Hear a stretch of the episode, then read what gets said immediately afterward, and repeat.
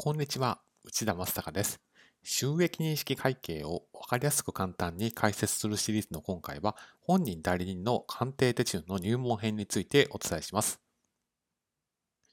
本人代理人の判定手順ですけれども、まずはじめにすることは、特定の財またはサービスを把握することです。どういう意味なのかっていうふうに、ハテナマークがついてしまうかもしれませんけれども、これは要するにどういうことかというと、本人代理人の判定をする対象の取引を把握をしましょうと。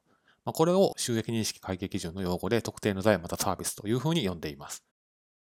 ですから簡単に対象取引特定っていうような感じでイメージしてもらえれば十分です。そしてその次に本人代理人の判定へと移っていきます。こちらについては適用指針の44項に3つの項目が挙げられていまして、そのいずれかに該当すると、まあ、本人に該当するということになります。詳細な内容については別の動画で解説差し上げますけれども、